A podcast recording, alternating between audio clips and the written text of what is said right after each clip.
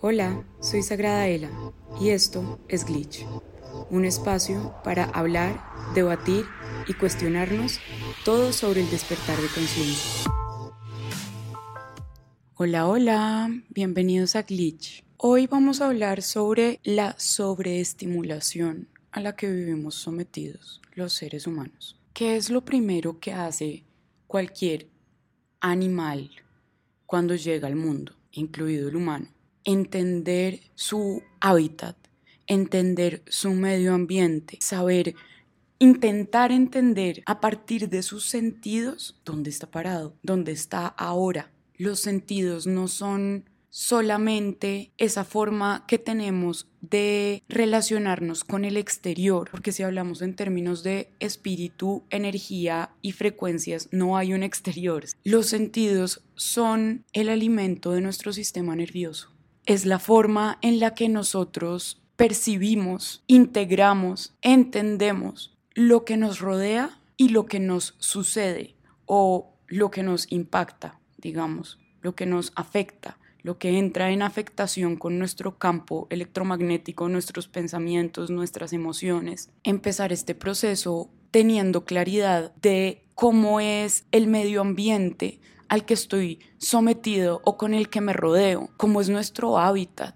El hábitat del ser humano es muy hostil y lo peor de todo es que ese hábitat lo ha creado él mismo, asustado y con miedo, creyendo que el planeta, otros animales, hasta otras razas de otros planetas pueden acabar con él. El miedo ha llevado al ser humano a construirse desde esa sensación de necesitar estar en modo supervivencia todo el tiempo. Y no lo vemos solamente porque estemos en un mundo plagado de guerra y hambre, que eso es completamente evidente. Vayámonos a lo sutil, vayámonos a eso que de pronto no podemos evidenciar de forma tan física, tan explícita.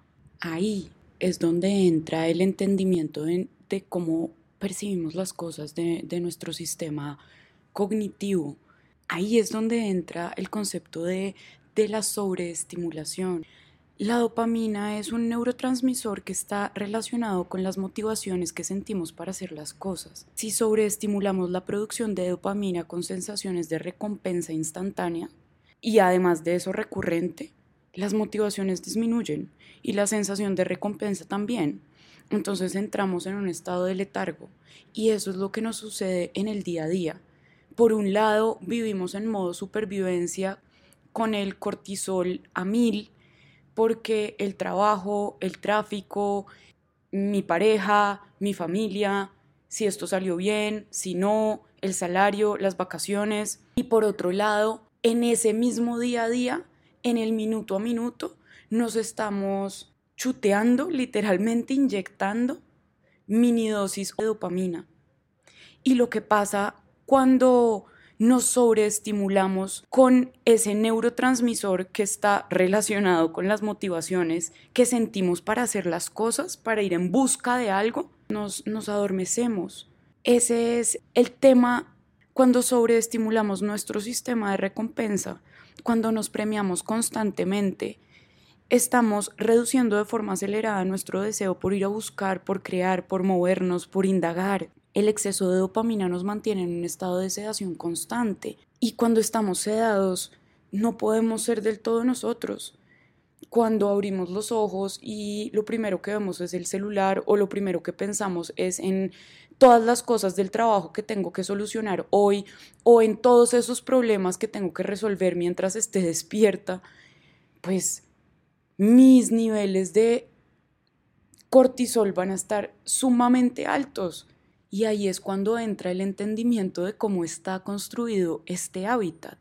Las fuentes de satisfacción inmediatas como las redes sociales, la comida, las sustancias e inclusive la música están tan presentes en nuestra cotidianidad que nos mantenemos en un constante modo avión, porque es que todo nos afecta nuevamente, todo lo que percibimos a nivel sensorial es el alimento o lo que consume todo nuestro sistema nervioso. Vivir en un constante nivel muy alto de estrés y creer que lo estoy liberando o sanando y creer que lo estoy balanceando o armonizando a partir de pequeñas pero frecuentes dosis de dopamina, lo que crea es una sobredosis de neurotransmisores en mi cerebro donde yo paso de estar en niveles de estrés muy altos a completamente desconectada y en un letargo de no querer moverme. Y cuando hablamos de no querer movernos, no, no solamente es cuando me meto en el celular y siento que han pasado cinco minutos y han pasado tres horas y yo no me he movido del mismo lugar, ¿sí? ¿Qué nos pasa?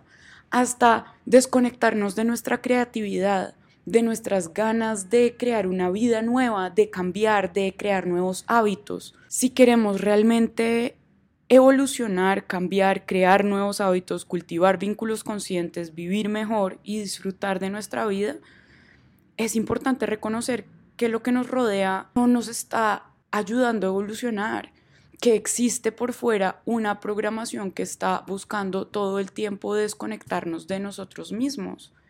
Si no reconocemos la existencia de esa matrix a nivel cognitivo, económico, social, mental, porque ahí también están nuestras creencias limitantes sobre nosotros mismos, vamos a seguir siendo esclavos de algo que no sabemos cómo funciona y vivimos en una constante frustración y mm, hablándonos a nosotros mismos de formas horribles que no nos permiten evolucionar tampoco porque sin confianza, sin autoconfianza no podemos construir nada. Entender cómo está construido el sistema en el cual nací, esta sociedad en la cual nací, cómo es la sociedad, cómo está construida, cómo me afecta a mí, porque dentro de eso hay un montón de información, dentro de eso está qué tanto me estoy sobreestimulando para evadirme, qué tanto estoy quedándome en un estado de letargo que me cohibe de estar vivo y estar vivo no es hacer muchos viajes, estar vivo no es conocer muchas personas,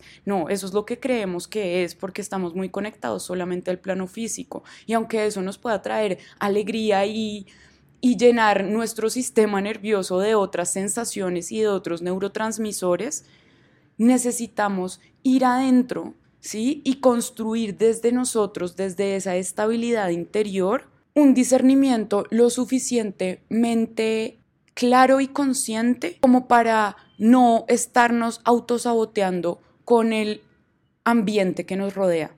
Quería empezar este podcast con este capítulo para aclarar de qué va la Matrix. Glitch en este caso no es la falla al sistema social o económico. Glitch en este caso es la falla al sistema que nos quiere controlar de forma cognitiva, mental e inclusive espiritual. Todas las personas que estamos en un proceso de evolución personal tenemos o hemos tenido que chocarnos varias veces con esas programaciones que viven dentro de nosotros, con darnos cuenta de cuántas creencias limitantes no tenemos a nuestro alrededor, porque porque todo está diseñado para crearnos inseguridades, para hacernos vivir desconectados, para que vivamos con nuestro campo electromagnético muy contraído.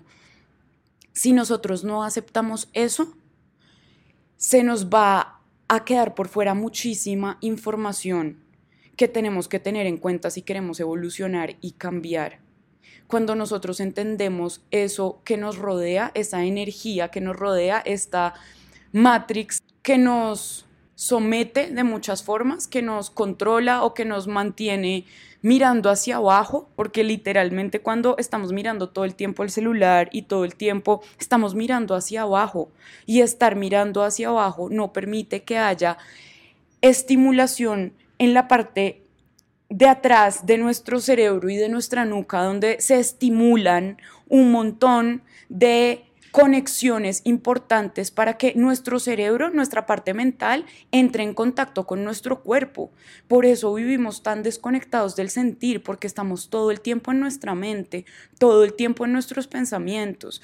Las redes sociales, la música, la tecnología, todo está diseñado y programado para que nos desconectemos cada vez más de nuestro cuerpo, cada vez más de nuestro sentir. Volvamos otra vez a respirar, volvamos otra vez a tocar la tierra, volvamos otra vez a pausar, volvamos otra vez a cuestionarnos todas esas creencias limitantes que nos hacen creer que no podemos vivir en libertad que tenemos que seguir un sistema, que tenemos que seguir unos estándares, que tenemos que conseguir unas expectativas que ni siquiera son las nuestras que a través de los años y de los siglos las hemos venido programando en el inconsciente colectivo y hoy todos los tenemos. Para este proceso de evolución personal, de ascensión espiritual, de cambio de conciencia, de cambio de dimensión, como ustedes lo quieran llamar,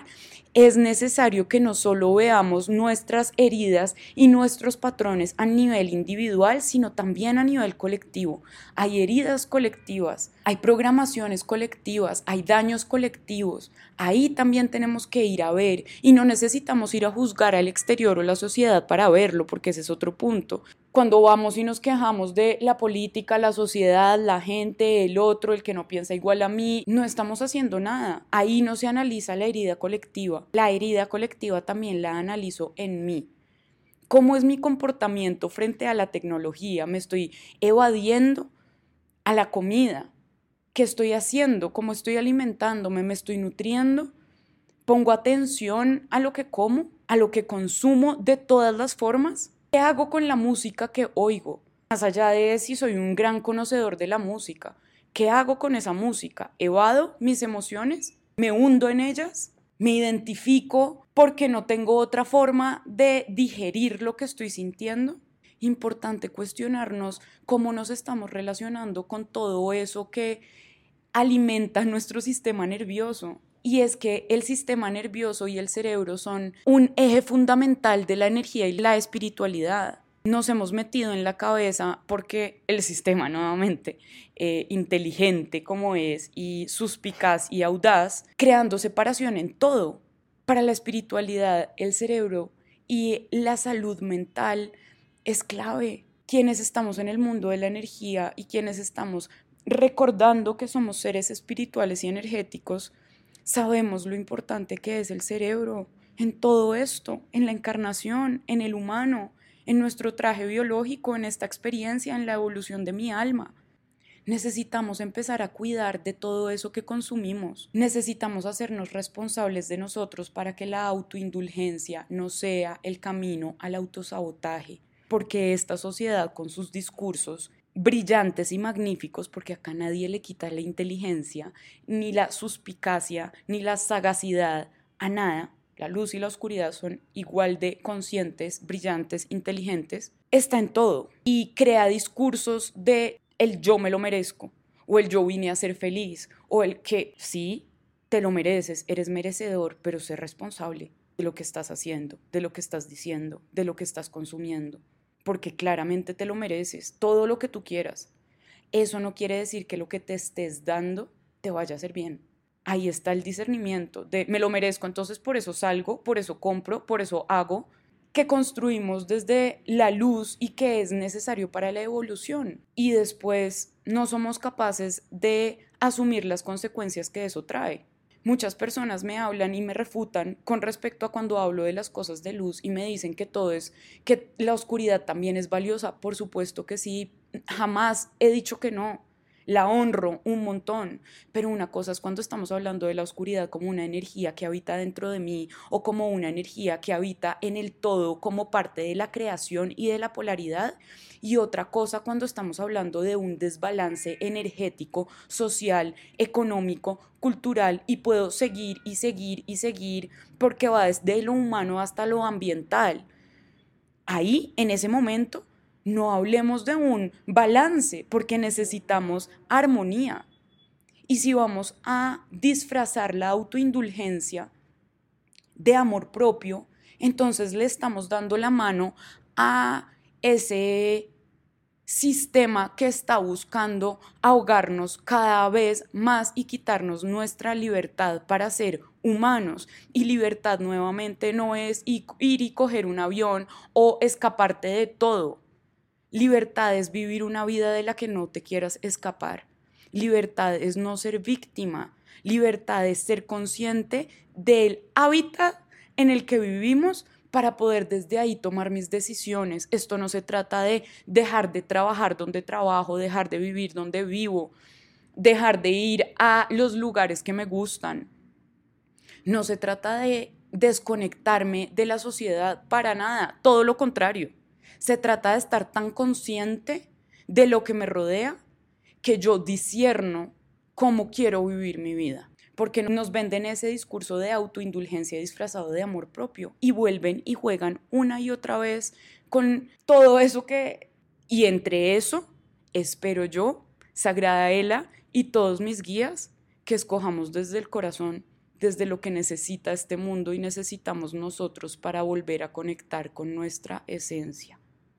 Esa es la importancia de Glitch para mí, un espacio y un huequito que le dejemos al alma para que entre y se apodere de todo esto que vemos, oímos, sentimos, todo esto que nos rodea, que el alma, la esencia y la conciencia se apoderen de todo lo que hemos construido, permitámosles eso y lo primero que necesitamos es aceptar e identificar y abrir los ojos frente a dónde estamos parados, a qué es lo que consumimos y a quiénes estamos siendo, porque con lo que consumimos nos construimos en el día a día, físicamente, mentalmente, emocionalmente, espiritualmente. Gracias por estar acá.